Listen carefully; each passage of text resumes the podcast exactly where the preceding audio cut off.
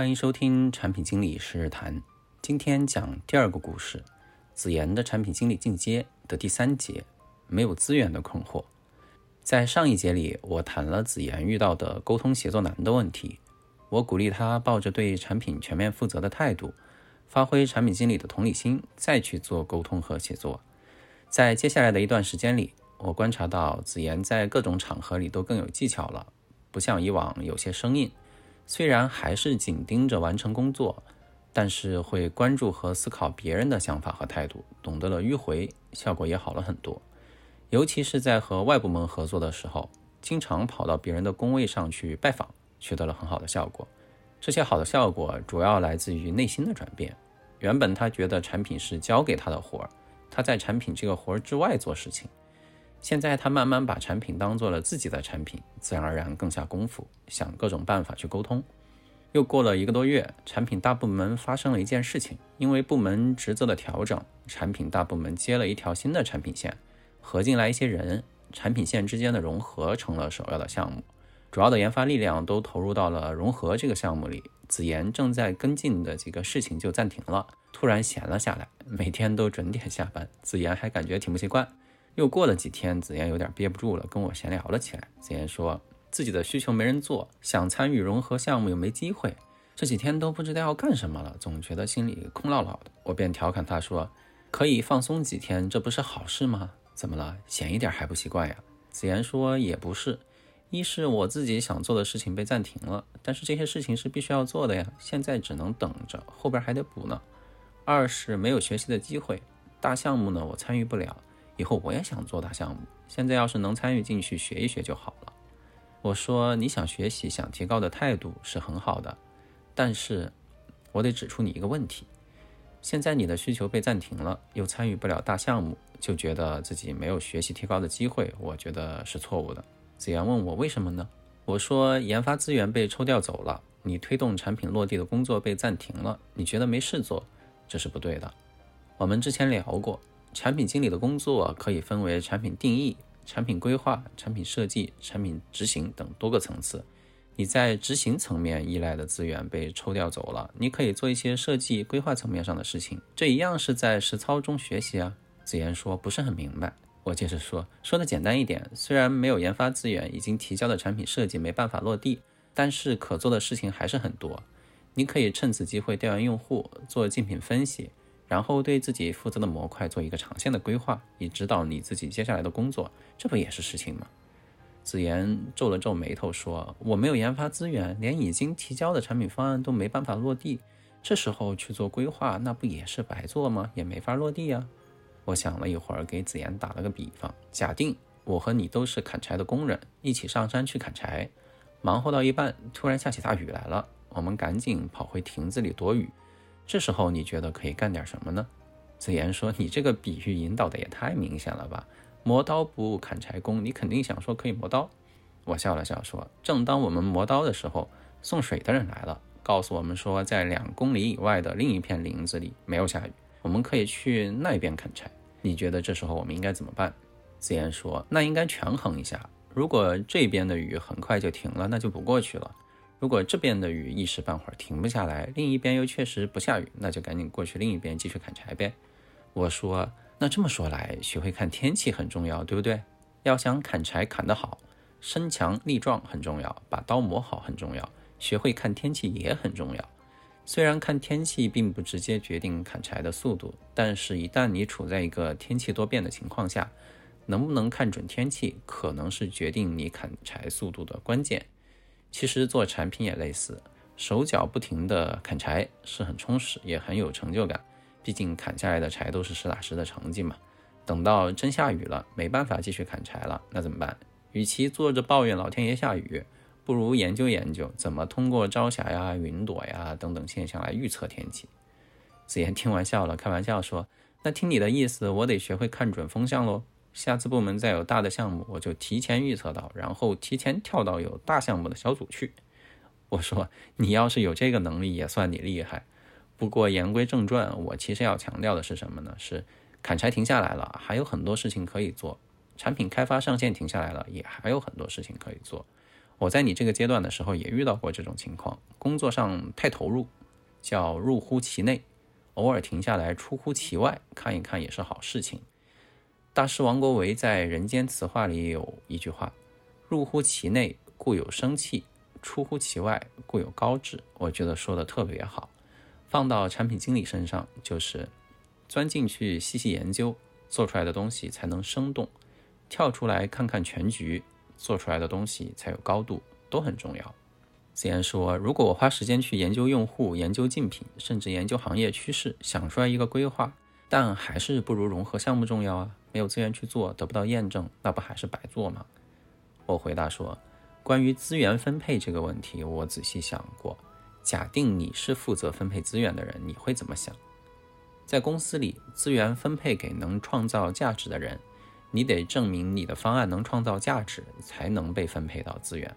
当然，你只有被分配到了资源，才能让你创造价值的方案其中的价值发挥出来。这就像一个先有鸡还是先有蛋的问题。但是作为个人来说，肯定先从自己身上着手，让自己来启动这个鸡和蛋的循环，而不是等着外界把机会降临到自己的身上。紫言思考了一下，说：“我还是不太能理解，可能我没做过分配资源的事啊，我体会不到。”这时候，我看到桌上的手机突然有了主意。我说：“你手机里装了那么多 APP，你每天下班回家在家待着玩手机的时候，你会选择用哪一个 APP？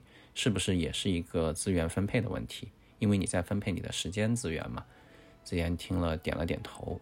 我接着说：“假定你的手机里有四款看视频的应用，例如 B 站、腾讯视频、爱奇艺、优酷视频，你会怎么选？也就是说，你怎么分你的时间资源？”子言说：“那得看哪个 A P P 里有我想看的内容。”我说：“假定你最近都在看腾讯视频里的电视剧，因为是腾讯自己拍的电视剧，是腾讯独家的，所以你每天只看腾讯视频。那这个时候，作为其他几个应用，爱奇艺啊、B 站啊，他也想你把时间投到他们身上，你觉得他们要怎么做？”子言说：“那肯定是上线我喜欢看的作品啊，然后可以推消息给我，我觉得感兴趣的话就会点开去看嘛。”我说：“你看。”你这就很好的带入了分配资源的角色。不管你最近喜欢看哪个应用，作为其中任何一个等着你打开的应用，它都得做好它自己该做的事情，修炼内功，做好准备。就像你刚刚说的，要去上线一些好的作品，要去推消息给你等等。在职场上其实也是一样的。你从入职开始到现在，部门其实给你分配了很多资源，包括指导你的导师，配合你的研发。这些资源让你慢慢学会了做基础的产品工作，并且能够将自己的产品设计落地做出来。你自然而然的习惯的用着这个资源，看起来呢，这些资源没有经过你的争取，但是实际上是因为你通过了层层的面试闯了进来，作为校招生进了这个部门，才获得了这些资源。本质上其实也是你争取来的，只不过可能没有那么明显。当你进来之后，再有更多的资源，就得靠你自己去争取了。就像你刚刚说的。作为一款看视频的应用，它要做的是不断上线好的作品，然后就通知你去看。你感觉有意思，你就会把时间分给他。与之相似，作为一个产品经理，你要做的就是不断提出新的、好的、创造价值的解决方案，然后找机会去讲给分配资源的人听，让分配资源的人知道你有好的解决方案，把资源分配给你。子言听完好像有一些感触，抬头看了看天花板，过了好一会儿才说：“哎，你这么说，我好像有点明白了。”其实所有的资源都是动态变化的，分给我的资源呢，其实原本也并不属于我。但是换个角度来看，没分给我的资源，其实我也可以争取，也可以属于我。我说你这个举一反三太对了。如果每个人都能认识到资源是共用的，资源分给善于运用的人，每个人都想着更高效的去运用资源，创造更大的价值，整个团队不也就被激活了吗？其实这也是我们整个大部门倡导。打破小组之间的壁垒，自由组队去解决问题的一个原因。子言听完点了点头，说：“哎，这一下我的思路好像开阔了。嗯，不过我还有一个问题，现在产品线融合是最重要的项目，不管我再怎么提新的解决方案，都不可能把这个项目的资源再抢过来了吧？那我有方案的话，我应该什么时候去提呢？”我回答说：“产品线的融合现在是整个大部门的最高优先级的项目，你确实没有办法去挑战。”甚至你的领导老肖他也没有办法去挑战。你可以把这件事情当做一个已经过去的既成事实，过去的就先不要管了，还是着眼于未来，想想接下来还有什么更有价值的解决方案可以去提。然后找你领导老肖去沟通。等产品线融合这个项目结了的时候呢，自然而然就有你的机会了。子妍点了点头说：“嗯，这好像叫蓄势待发，对不对？”我说：“没错，我觉得在职场上节奏是动态变化的，每个人都有忙得不行的时候，也有相对空闲的阶段。忙的阶段很重要，自己有发挥的舞台嘛，可以不断的去积累经验。但闲的时候也许更加重要。你看足球场上那些顶级的射手，他不会全场一直跑来跑去，他更多的时候在观察，观察局势，找对方的弱点。”一旦自己拿到好的传球，就会快速发动拿到结果。在足球场下也还有很多的替补队员，他们甚至都没有上场，但是呢也得时刻准备着，因为如果你坐在替补席上就萎靡不振，那么上场的机会怎么也轮不到自己，对不对？子言说：“嗯，那我明白了，现在确实可以好好理一理我这个产品模块，问问客户到底想要什么东西，研究研究行业在做什么，然后再想想有什么解决方案可以提。”我说是这样，千万不要因为一点点小的变化就怀疑自己、怀疑人生。职场上，甚至说在人生里边，跌宕起伏是常事情，自己一定要有定力，要有耐心，积极主动，朝着好的方向去努力。说到这里啊，我突然想起来，我最近在看的哲学的知识，在尼采的哲学里边，给精神的完善划分了三个阶段，分别是骆驼、狮子和婴儿。骆驼就是承载和负重，让他做什么就做什么。这就像我们刚刚加入职场时很多人的状态，吃苦耐劳，领导指派做什么就做什么，也确实有成绩。毕竟肩上扛的是实打实的东西，脚下走的也是实打实的路，但是呢，显得有些被动。第二个阶段是狮子，狮子与骆驼不同，狮子是主动的捕食者，他自己挑选目标，自己选择出击的时机和策略，主动出击去获取猎物。骆驼的世界表面上很安稳，只需要听别人的安排，安心的扛东西就行。狮子的世界则充满未知，很可能连续几天都抓不到合适的猎物，就算抓到了猎物，还有各种什么猎狗啊之类的来骚扰自己等等。那如果让你来选的话，你选择当职场上的狮子还是骆驼？子言想了想说：“那我肯定选择当狮子呀，狮子看起来、听起来比骆驼不是高级一些吗？”我说是呀，从骆驼转变为狮子，你想这样去转变，应该怎么做呢？其实就是从我应该转变为我想要，要明确自己想要什么，而且要大胆说出来自己想要什么，并且勇敢的去为之而努力。就像你现在因为没有资源而做不了事情，如果你觉得我应该坐着等待，那你就是骆驼。